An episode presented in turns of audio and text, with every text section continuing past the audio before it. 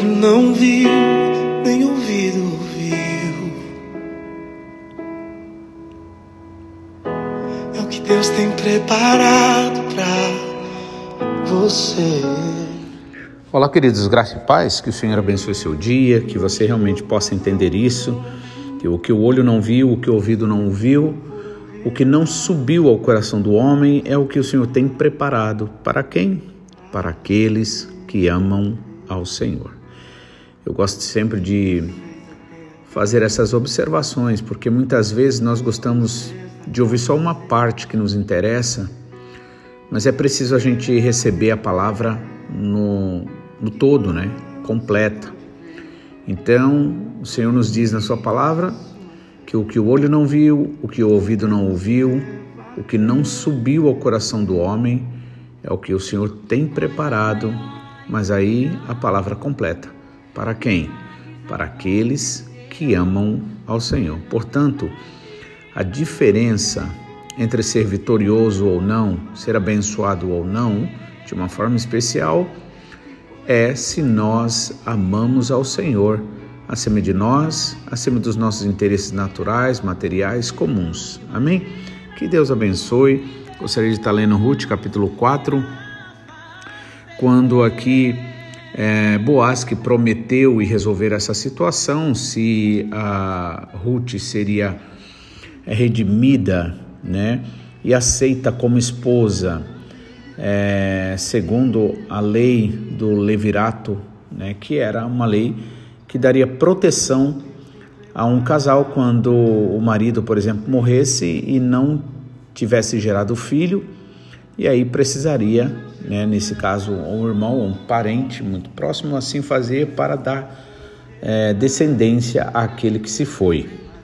E aí Boaz disse para Ruth para que ela ficasse sossegada que se aquele que tinha a primazia na vida dela não o fizesse, ele o faria com toda certeza e ele é, prometeu isso diante de Deus. Então Ruth ali pôde descansar sabendo que ela estaria sendo protegida. Então, o capítulo 4 vai falar sobre esse encontro de Boaz com este que tinha assim a prioridade em tanto receber a herança, que era daquele que se foi, né, do marido de Ruth, quanto também é, a obrigação de recebê-la como esposa. Então, vamos lá, capítulo 4, versículo 1 em diante, que diz o seguinte: E Boaz subiu à porta e assentou-se ali e eis que o redimidor, ou desculpa, remidor, de que Boaz tinha falado ia passando, e ele lhe disse: Ó oh, fulano, desvia-te para cá e assenta-te aqui. E desviou-se para ali e assentou-se. Né? Foi até ali Boaz. Então tomou dez homens dos anciãos da cidade e disse: Assentai-vos aqui. E assentaram-se. Então disse ao remidor: Aquela parte da terra que foi de Elimeleque, nosso irmão, Noemi, que tornou da terra dos Moabitas, a vendeu. E disse eu: Manifestá-lo-ei em teus ouvidos, dizendo: Toma-a diante dos habitantes e diante dos anciãos do meu povo, se has de redimir, redime, redime-a e se não se houver de redimir, declara-mo, para que o saiba, pois outro não há, senão tu que a redima, e eu depois de ti. Então disse ele: Eu a redimirei. Então, a primeira parte aqui, é, quando fala de redimir, está falando de redimir o quê? Os bens, né, aquela herança que teria sido deixado deixada pelo, pelo marido de Ruth. Então, quando Boaz, né, que realmente faz aquilo que a sogra de Ruth disse, né, no versículo 10 do capítulo 3, né, quando ela lhe conta ali todas as coisas que aconteceu, e aí a Noemi diz assim no versículo 17 mais propriamente, ah, desculpa, no versículo 18, né, Disse Noemi à sua sogra, à sua nora Ruth: Sossega, minha filha, até que saibas como irá o caso, ou seja, o que vai acontecer. Porque aquele homem, referindo-se a Boaz, não descansará até que conclua hoje este negócio. Então, realmente, de fato, é o que Boaz procura fazer logo. Uma das coisas, irmãos, que é muito importante na nossa vida, realmente, é a gente procurar fazer o que tem que fazer, né? É, quando nós temos a oportunidade de ser feita, né? Porque, né, inclusive, isso nos é dito em um dos provérbios, né? O que vier a mão a fazer, faze-o, né? Porque para a sepultura onde vais não tem o que ser feito. Né? Então, é necessário a gente fazer no tempo e no momento em que Deus realmente nos dá a oportunidade para fazer. Né? A Bíblia diz a importância também da gente remir o tempo, ou seja, aproveitar os tempos, porque os tempos são maus. Né? Então, Boaz ele mostra ser esse tipo de pessoa equilibrada, onde na verdade ele procura fazer o que ele tem que fazer e na hora que ele tem que fazer. O que que ele diz, né? Ele vai, ele, ou melhor, o que que ele faz? Ele sobe à porta, que era um local onde realmente eram resolvidas essas questões, inclusive judiciais, e assentou-se ali, ou seja, está esperando o, o, aquele, aquele que tinha a prioridade sobre essas questões, tanto da herança do filho de Noemi, que morreu, que era esposo de Ruth, e também a, a obrigação, nesse caso, de casar com Ruth, para dar continuidade, ou melhor, para fazer descendência ao marido de Ruth, que morreu sem ter filhos. Então, ele faz, ele é um homem de atitude, ele é uma pessoa de atitude. Ele sobe à porta, assenta-se ali, na espera. E aí o remidor de quem Boaz tinha falado vai passando, e aí ele chama. Veja que interessante, o nome desse, desse remidor aqui não é nem descrito, né? E se fosse, talvez ficaria mais chato ainda, porque a gente sabe que ele perdeu a oportunidade. Nós também percebemos aqui o interesse dele. Veja, quando ele vai passando, então Boaz vai e chama: Ô Fulano, vem, vem para cá. E ele vai. Então, ah, Boaz, que é um homem muito sábio, um homem sábio, o que, que ele faz? Ele pega ali dez homens como testemunha para aquele ato, ou seja, ele não confia simplesmente na, na no momento, na amizade ou qualquer outra coisa. Ele precisa de documentar aquilo. E naquela época, quando na verdade era assim que aconteciam as coisas, ele vai e chama dez testemunhas, né? Chamou dez homens ali, anciãos da cidade, ou seja, pessoas que já tinham idoneidade para que fossem testemunhas naquele ato. Por quê? Porque Boaz, irmãos, ele nem queria praticar injustiça e também ele não queria é, ter o seu nome envolvido de forma é, descompromissada, de forma leviana na boca dos outros. Então ele se prepara, ele se prevê, né?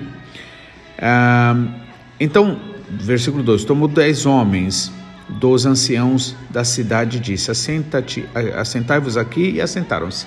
Então são lições que a gente precisa aprender. O que, que você tem que fazer? Faça, né? Não demore, aproveite a oportunidade, não deixe para amanhã, porque muitas vezes a gente fala que amanhã vai fazer e outros problemas, outras situações, e a gente nem sabe na verdade se amanhã a gente vai estar tá vivo. Então, precisa fazer logo. Por outro lado, não confie, né? Use dos meios legais para que você tenha é, pessoas, inclusive, que estejam provando, é, defendendo você quando for necessário, testemunhas, por exemplo, no caso aqui, né? Então tomou dez homens ali, tal, e chamou-os e assentaram-se ali. Então ele vai e diz ao remidor: aquela parte da terra é, que foi de Elimeleque, nosso irmão, Noemi, que tornou da terra dos Moabitas, a vendeu. E disse: Eu, manifestá-lo-ei, é, Boaz dizendo dele mesmo, né, para este fulano, esse tal fulano, né, o remidor. E disse eu, eu pensei comigo mesmo, manifestá-lo-ei, ou seja, eu vou declarar, eu vou deixar claro, porque eu não quero é, coisas má, más entendidas, né? Então manifestá-lo-ei em teus ouvidos, dizendo. Então eu pensei em falar para você, dizendo: toma de, é, diante dos habitantes e diante dos anciãos do meu povo, ou seja, entregando ali para ele. Se has de redimir, né? ou seja, se há de receber, então você receba. Se não, se houver de redimir, ou seja, se você não quiser, então você me declara, para que o saiba, para que seja né, esclarecido isso. Pois outro não há, ou seja, é, ele era o primeiro, né? E antes dele não havia outro, senão tu que a redima, e eu depois de ti. Ou seja, eu sou o seguinte: se você não quiser, eu posso. Então disse ele: Eu a redimirei. Mas aí ele falou referindo-se o quê? Às terras. Ou seja, o interesse dele era só com o lado bom da coisa, melhor, melhor não é que o outro lado é ruim, mas no sentido assim, no lado simplesmente mais prazeroso de ter uma riqueza, de ter algo, mas não assumir outras responsabilidades. É verdade que a gente vive hoje no mundo de as pessoas só querem saber de direitos e não saber de responsabilidades ou obrigações, né? Então, esse aqui, pelo que o texto diz, mostra ser esse tipo de pessoa. Tanto é que ele prontamente diz o quê? Eu a redimirei vou redimir. Disse então Boaz: No dia em que tomares a terra da mão de Noemi, ou seja, no dia que você redimir a terra lá, né? também a tomarás da mão de Ruth, a Moabita. Ou seja, você vai estar tá também tirando dela aquilo, você vai estar tá, né, tomando dela também, tanto de Noemi quanto de Ruth, mulher do falecido para suscitar o nome do falecido sobre a sua herdade, né? para ali né, declarar em memória do falecido, né, em herdade, o nome dele. Então disse o remidor: Para mim não há poderei me redimir, ou seja, a terra eu redimo, mas a, a responsabilidade de ter a Ruth como minha esposa, isso eu não posso fazer.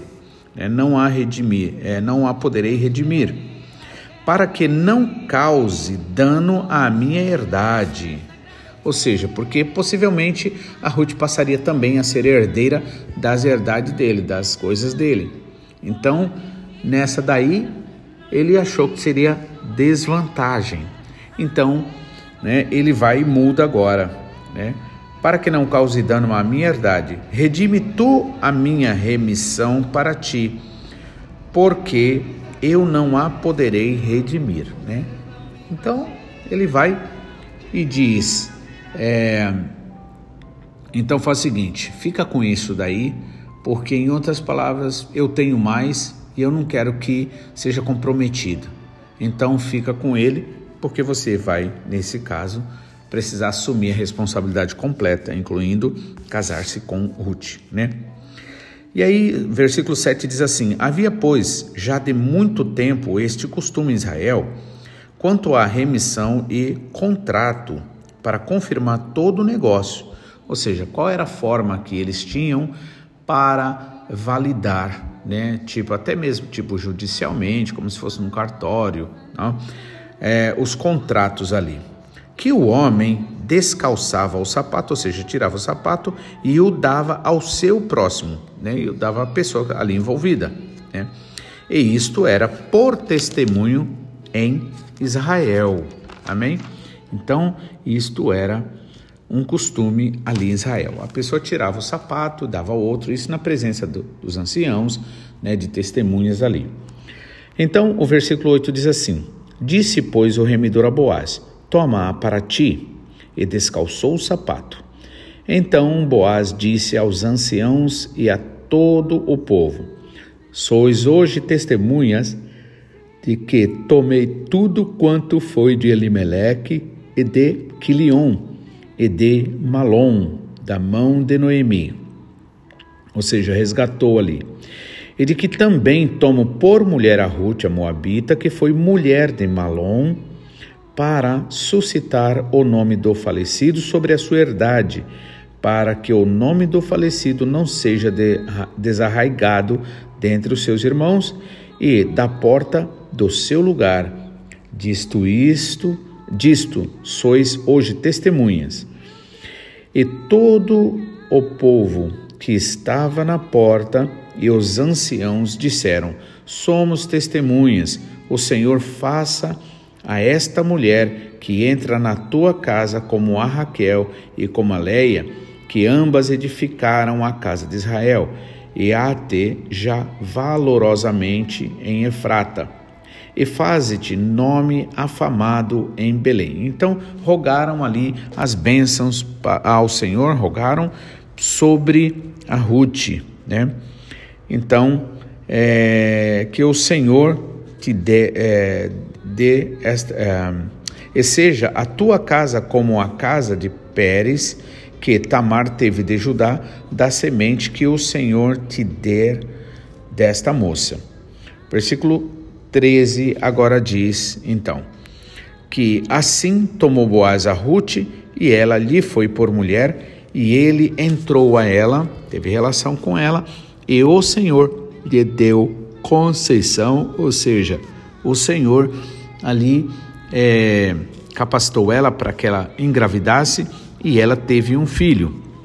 Então as mulheres disseram a Noemi: Bendito seja o Senhor que não deixou hoje de te dar remidor, e seja o seu nome afamado em Israel ele te será recriador da alma e conservará tua velhice, pois tua nora, que te ama, o teve, e ela te é melhor do que sete filhos. E Noemi tomou o filho e o pôs no seu regaço, e foi sua ama. E as vizinhas lhe deram um nome, dizendo: A Noemi nasceu um filho, e chamaram o seu nome de Obed. Este Obed é o pai de Jessé, que é pai de Davi. Estas são, pois, as gerações de Pérez. Pérez gerou a Esron, Esron a Arão, Arão a Abinadab, a Aminadab gerou a Nasson, e Nasson gerou a Salmão, e Salmão gerou a Boaz, e Boaz gerou a Obed, e Obed gerou a Jessé, e Jessé gerou a Davi. Então, para o nosso conhecimento mais rápido, mais preciso, mais conciso, né? Importante aqui falar que a Ruth então deu, né, a luz a Obed, que foi pai de Jessé, né, pai de Davi. Então Jessé é o pai de Davi. Ou seja, Obed foi avô de Davi. E sabemos que Jesus Cristo foi é, foi descendente né, de é, descendente de Davi. Sendo assim, né, é, Boaz ele foi abençoado, Ruth foi abençoada, é, Noemi foram abençoadas. E isso por quê? Porque, irmãos, Deus encontrou neles, no coração deles, espaço para a vontade dele acontecer, né? Ou seja, eles obedecerem a Deus, agirem conforme a vontade do Senhor. Este é o resultado de todo qualquer que realmente ama o Senhor acima de si mesmo, acima das vantagens e que de fato, irmãos, quer agir e age como o Senhor, porque nesta pessoa que assim age, o Espírito de Deus está trabalhando. Amém? Que seja assim com a minha vida, que seja assim com a tua vida. Eu espero que você tenha aprendido bastante com a história de Ruth. Procure memorizar, procure aprender bem, porque a palavra do Senhor deixa bem claro, irmãos, que o Espírito Santo é quem vai fazer lembrar todas as coisas. E só, só é possível lembrar o que a gente aprendeu ou o que a gente ouviu. Amém? Que Deus abençoe e amanhã estaremos de volta, se assim o Senhor nos permitir, em nome de Jesus. Fique na paz.